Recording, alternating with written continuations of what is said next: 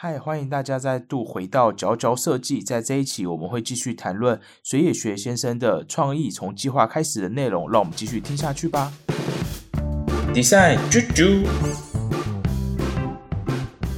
然后，OK，他在这一章节最后提到的是叫做时间 box。他会把例如一个小时就想象成一个盒子，然后把一个案子放进去。所以假设呃，你上次出来给你了一个东西，然后这个东西。不管它难或简单，可能觉得你半小时会做完，但你就必须要放到这盒子里面。它已经被排到了一个半小时之后了，所以你必须要跟你上司确定说这个东西有很急吗？因为如果很急的话，必须放下我手边的工作，然后来做这个案子，或者是这个东西如果不急的话，我必须要一个半小时后才会完成，因为我现在手上有其他案子。等于是他很清楚的了解自己的每个时间里面放着什么东西。那新增多的东西进来，可能东西就被延后，或是他必须要放。找更大的箱子装所有的东西，我觉得他是把时间比较抽象概念，把它稍微有点视觉化。我觉得因为他是视觉是平面设计师，会有这样的想法。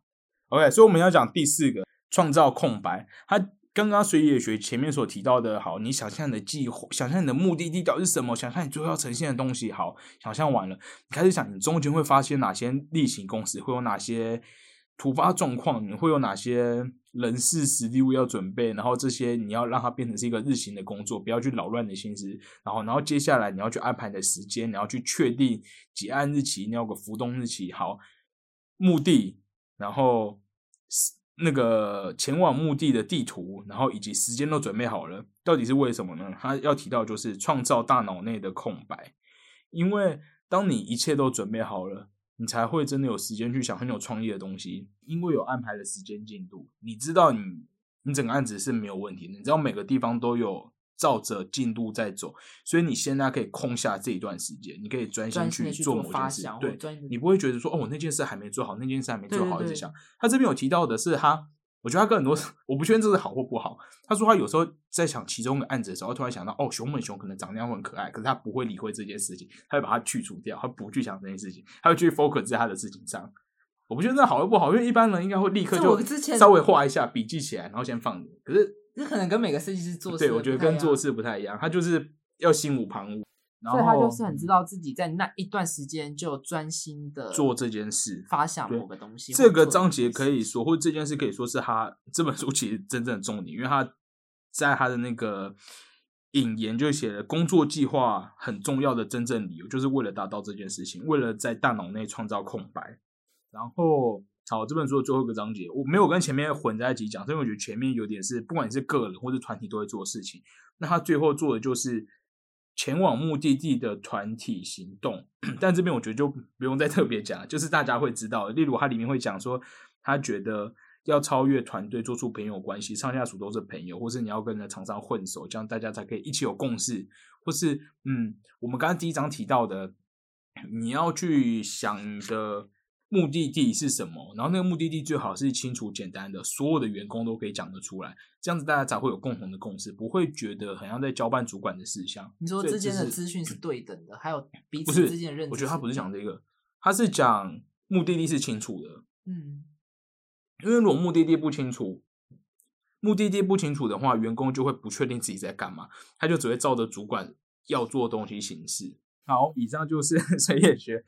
创意从计划开始这本书在讲的内容，它主要我再做个总结好了。它从最开始他所提到的方法论是说，先想象你的目的地，那这个目的地呢，你要很精确的去想象会发生的人事实地物，它可能不是一个产品，或者它不是一个很明确的东西，但是它的那个场景或是那个情境是很明确的。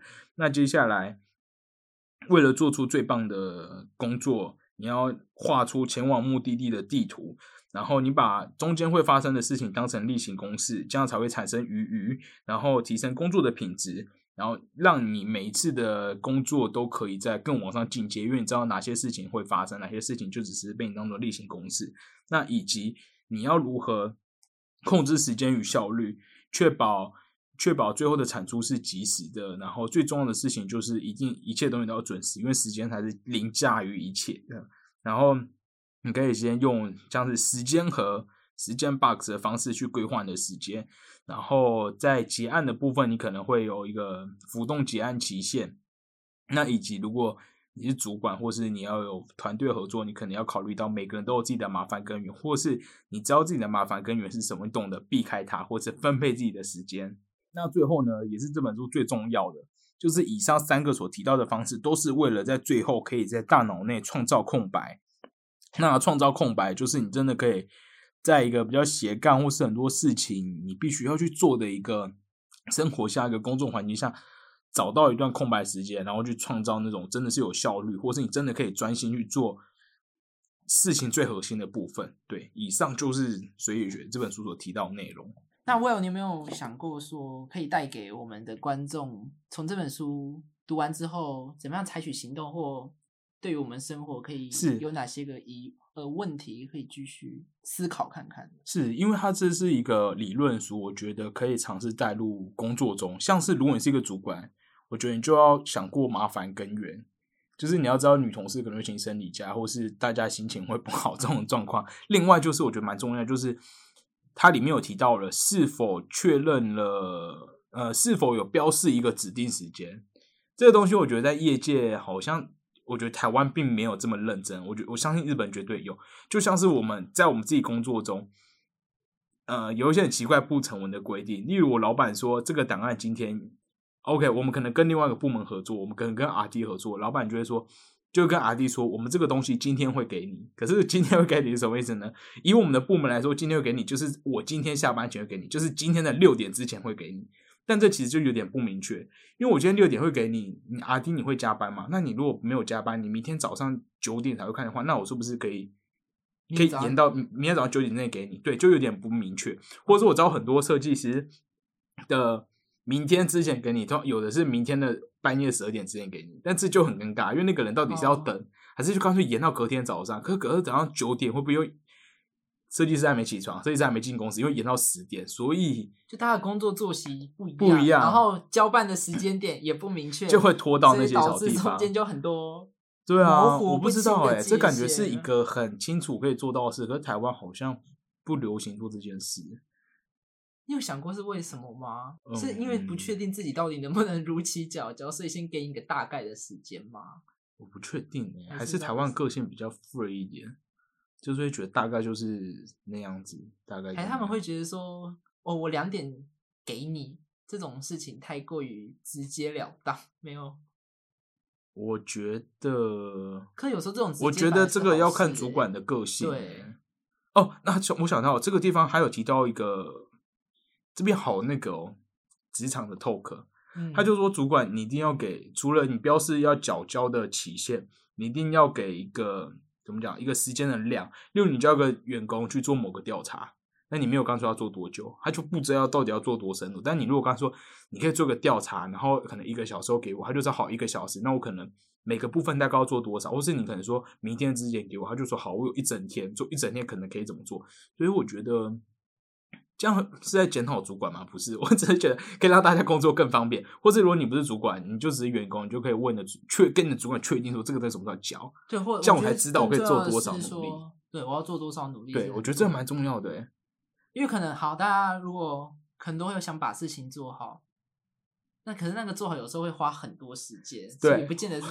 或者是我觉得有个现象是，好，你就做完，然后发现你主管还没有跟你要，他想说，那我先要重做一次嘛？还是我要找更多资料？还是我来美化一下好了？就浪费很多 奇怪的时间。对，所以我觉得有时候主管或者是这些不同不同，我或好，我觉得不讲主管好，我讲就是人跟人之间交办的事情，一定要确切那个时间。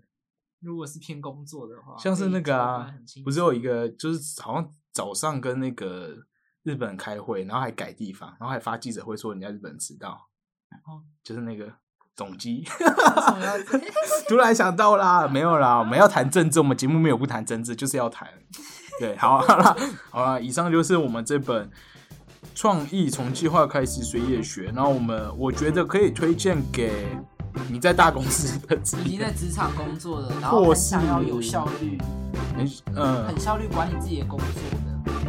其实按说就是其实也适合的，好了，谁都适合了。我觉得，我觉得这本偏工作，工作就是偏工作。对，我觉得对对，你可以说它就是工作技巧，它里面没有要跟你谈创意或是什么灵感来的，它就是基本的讲一些工作的技巧。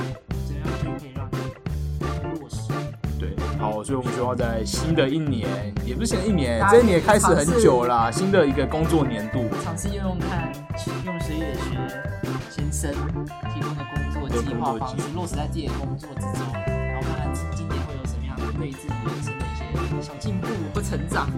很正向哎。好啦，好，好，大家拜拜。大家拜拜。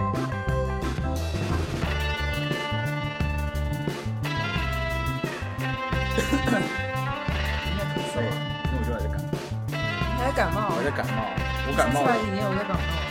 嗯那个那种好像是小感冒，然后我这次就感冒是因为我过年的时候在做贺年卡，然后就熬夜两三天，后来就喉咙发炎。我发现我周围的学长们都很容易感冒，也容易 A 流、B 流，嗯好像是然后你而且我现在很怕，因为我曾经有一次是重感冒，然后那时候在冬天，然后喉咙直接发炎到不能止，有伤口，直接咳到伤口，如果吃东西就会痛。那我那时候在改一个就一个自身结构的东西，就一个家具，然后我那时候就半夜不能睡觉，然后那边低乳头，然后喉咙又超痛，然后我大一吗？对，大一的时候，所以我后来只要我只要那阵子熬夜，然后喉咙只要一有点不舒服，就立刻出去看医生，因为我知道会变得很严重。对，是比较会做事情人都比较容易感冒。你确定呢？所以啊，你是都没感冒吗？